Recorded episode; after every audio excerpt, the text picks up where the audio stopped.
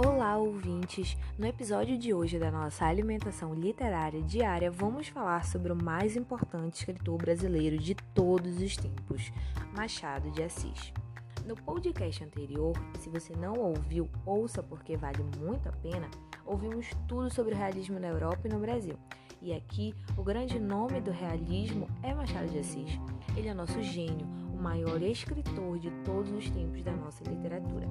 Biograficamente, saiu do Morro do Livramento, é de origem humilde, negro, pobre, gago, epilético e felizmente aqui não existiu a situação de a grandeza do autor ter sido reconhecida 10, 20, 30 e até 100 anos depois da sua morte, porque ele se consagrou em vida ao maior autor do seu tempo.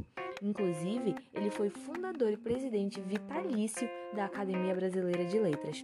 Além disso, foi polígrafo, escreveu romance, conto, crítica, teatro, poesia, todos os gêneros literários, mas ainda assim é preciso dizer que a produção literária, artística e estética dele não obteve o mesmo nível em todos os gêneros. Ele foi um bom poeta, um razoável teatrólogo, mas a grandeza de Machado enquanto polígrafo deve-se principalmente à sua excelência na crônica e no romance. Sem dúvidas, ele é o maior autor do realismo, mas também é um pouco inclassificável. Isso porque saiu da forma do estilo literário, o que o torna não apenas realista, inclusive pelas suas duas fases de produção. A primeira fase romântica, de iniciação ou ainda de produção imatura, é composta pelas obras Ressurreição, Yaya Garcia, Helena, A Mão e a Luva, por exemplo. A segunda fase já é a chamada realista, que inicia com a publicação de Memórias Póstumas de Brás Cubas em 1881. Depois ele publica Quincas Borba e Dom Casmurro, uma das tríades mais incríveis que eu já tive conhecimento e felizmente a produção dela é brasileira.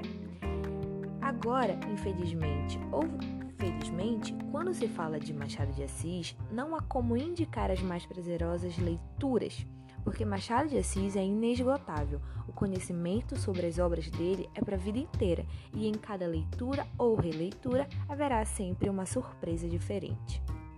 E por que um mero mortal pode ser tão imortalizado assim?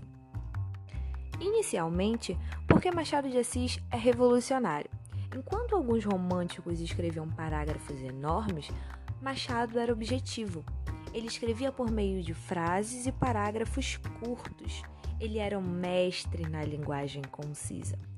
Além disso, outra característica importante era a sondagem psicológica nas suas escrituras. Isso porque os românticos escreviam histórias em que as ações preponderavam sobre a é, introspecção sobre o interior dos personagens. E o Machado de Assis vira esse jogo quando trata a introspecção, a sondagem psicológica como mais importante em relação às ações. Pouca coisa acontece nos romances de machadianos, mas são justamente esses acontecimentos que revelam a psique, a alma, o íntimo das suas personagens e, por conseguinte, de nós mesmos, porque ler Machado de Assis é como um confronto em frente ao espelho. E essa metalinguagem também é uma das características mais brilhantes do autor. O ceticismo e o pessimismo também fazem parte da identidade machadiana. Por exemplo, em Memórias Póstumas de Brás Cubas, ele finaliza dizendo que não teve filho e essa foi a sua grande contribuição para o mundo. Já em Dom Casmurro, mesmo que você não saiba se a Capitu traiu ou não o Bentinho, ele vai finalizar a história dizendo que ele foi traído pelo amor e pelo amigo dele, o que reflete de maneira pessimista uma visão sobre o amor e a amizade. Em quarto ponto, a intertextualidade que existe nas obras de Machado de Assis. Ele dialoga com Shakespeare, com Homero, com a mitologia grega, com a Bíblia, então, por meio de 10 páginas, por exemplo, de leitura de Machado de Assis, é possível que conheçamos um amplo leque literário. Em último ponto, mas não menos importante, o tempo.